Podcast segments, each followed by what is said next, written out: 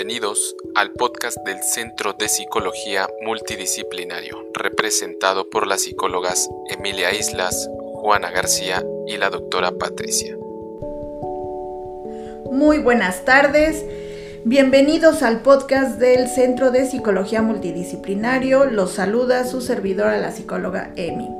Estoy segura que el tema de hoy les va a encantar.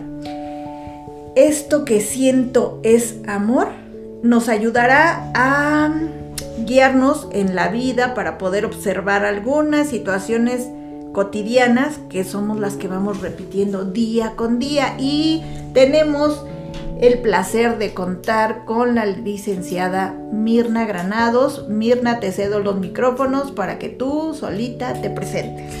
Muchas gracias, Amy. Muchas gracias a todos los que nos escuchan. Gracias por la invitación. Eh, pues bueno, tengo la formación eh, como psicóloga, soy maestría en tanatología y actualmente estoy eh, cursando el doctorado también en tanatología. Ok, así que toda una experta en el tema.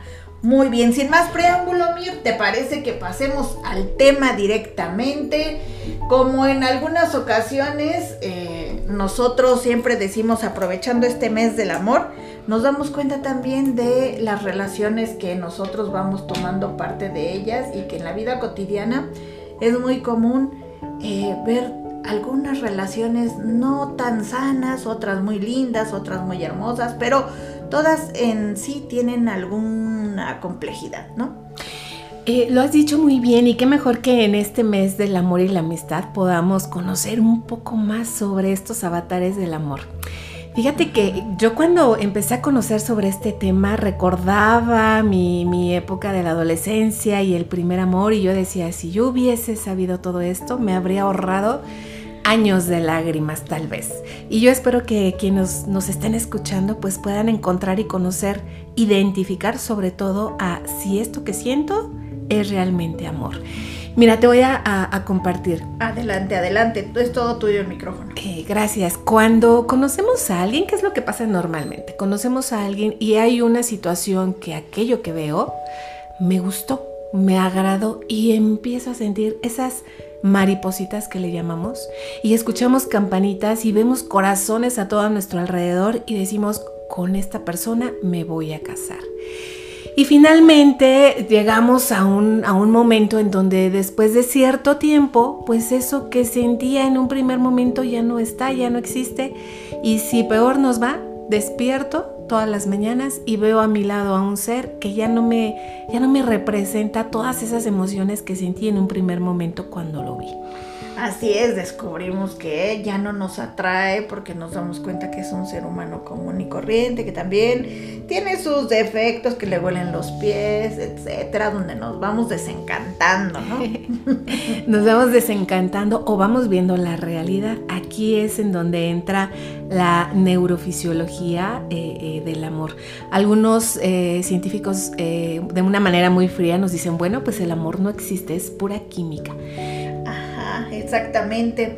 Sí, he escuchado eh, mucho acerca de ello, donde dicen, bueno, finalmente, pues las mujeres son mucha, eh, ¿cómo le podríamos llamar? Hormona, donde el hombre también produce la propia, y dicen que con base a esto, nosotros es que nos confundimos por tanto eh, ritmo en que las mujeres tenemos esta parte de la cuestión hormonal, donde dicen que por eso nos funciona mejor el cerebro, porque la progesterona en el hombre es más lógico, por eso es menos la, capacidad de, poder ser tan apasionante como nosotros, que, nosotros con, esta parte de esta hormona de, de la mujer que no recuerdo el nombre, por más que quiero acordarme.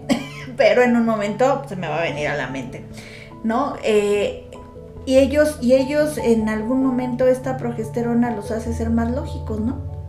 Los hace ser a ellos más lógicos y, y en este sentido a nosotras pues ser Em, em, no es que seamos tampoco más, más sensibles o que ellos no tengan esta capacidad, culturalmente se nos permite expresarlo más de alguna manera.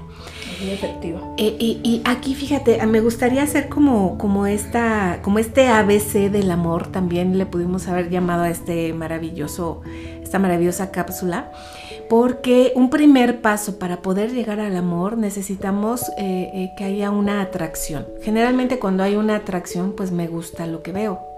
Idealizo a la persona, entra dentro de mis estándares de belleza y digo, aquí está el amor de mi vida. Es lo que comúnmente le llamamos química. Hice química, hice clic con esta persona. Y si yo le gusto también, bueno, pues ya me saqué la lotería y soy la más feliz del mundo empiezo a interactuar con esta persona y ya quiero casa, boda y ya veo a mis hijos y a dónde voy a, llevar a mis hijos a la universidad. Cuando todavía no doy un siguiente paso, fíjate en mí que es importantísimo. que, que es justamente vivir esta etapa del enamoramiento. En el enamoramiento tenemos la química pura, oxitocina, noradrenalina y sobre todo la dopamina. Ah, estamos literalmente dopados, estamos enfermos de amor. Y es ahí en donde vemos al otro como la pareja perfecta. Oye, y todo el mundo nos dice, oye, pero ya te diste cuenta que no estudia, pero qué bien besa. Oye, pero no trabaja, pero nadie lo conoce como yo. Y entonces lo vemos perfecto. Sí, precisamente de estas hormonas estrógenos que tenemos las mujeres, dicen que son las que van permitiendo que nosotras tengamos todas estas que tú mencionaste anteriormente. Entonces, creo que ahí está este secreto, ¿no? Que nosotras segregamos más oxitocina, más noradrenalina. Y bueno, entonces nos engañamos solas. Nos, nos engañamos solas y, y, aparte dejamos que ese engaño perdure. ¿Por qué? Porque nos sentimos muy bien. Mientras esté la dopamina ahí presente, pues yo me siento como, como flotando. Pero ojo, aquí hay un, tiempo de, digamos, de caducidad de todos estos neurotransmisores que van desde los seis meses en mí a los tres años y medio o cuatro, si bien me va, puedo tener todas estas sensaciones de enamoramiento, ¿no? Que nos hace sentir que estamos en, en las nubes. ¿Y qué pasa? ¿Cuál es el riesgo? Que justo en esta etapa, entre los seis meses y los tres años y medio, cuatro si bien te va, pues es cuando las parejas estabilizan esa relación, se casan, se embarazan, pero es, es cuando están estos neurotransmisores a todo lo que da.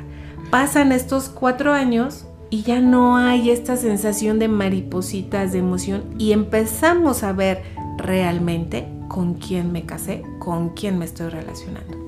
Ok, sería fabuloso entonces para nosotros estar siempre eh, conscientes de que si tenemos un buen trabajo en nuestro yo, en nuestra integración personal, podemos aceptar a la persona tal como es, ¿no? Sin idealizar este cuento de hadas. Creo que eso te entendí. Lo entendiste muy bien, Emi. Y fíjate que incluso daría para en algún momento otro tema porque aquí entra un ingrediente que es indispensable, sobre todo en esta etapa del enamoramiento, el ingrediente razón. El ingrediente cerebro. Somos toda emoción cuando estamos en este periodo de enamoramiento.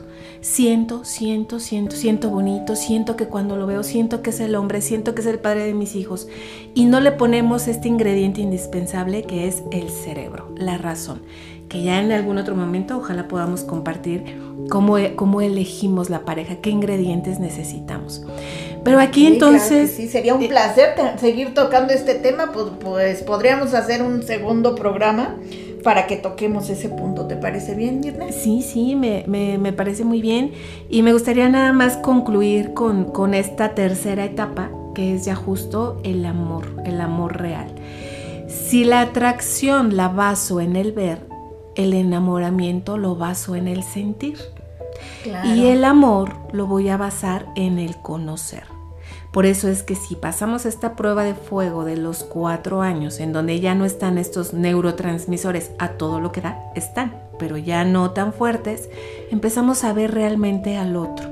Y entonces empiezo a conocerlo, empiezo a saberlo, a saborearlo, y ahí es en donde nace el verdadero amor. Así que antes de tomar una decisión, yo te invito, eh, tú que nos estás escuchando, a que pienses si eso que sientes es amor o es solo atracción o es solo enamoramiento. Ok, bueno, pues mucho gusto haber estado con ustedes nuevamente y pónganse en contacto con nosotros haciendo sugerencias para tomar la continuidad de este programa y tener nuevamente aquí a la licenciada maestra Mirna Granados. Un placer Mirna y saludos a todos. Linda tarde. Un placer. Muchísimas gracias, Emi. Hasta luego. Hasta luego.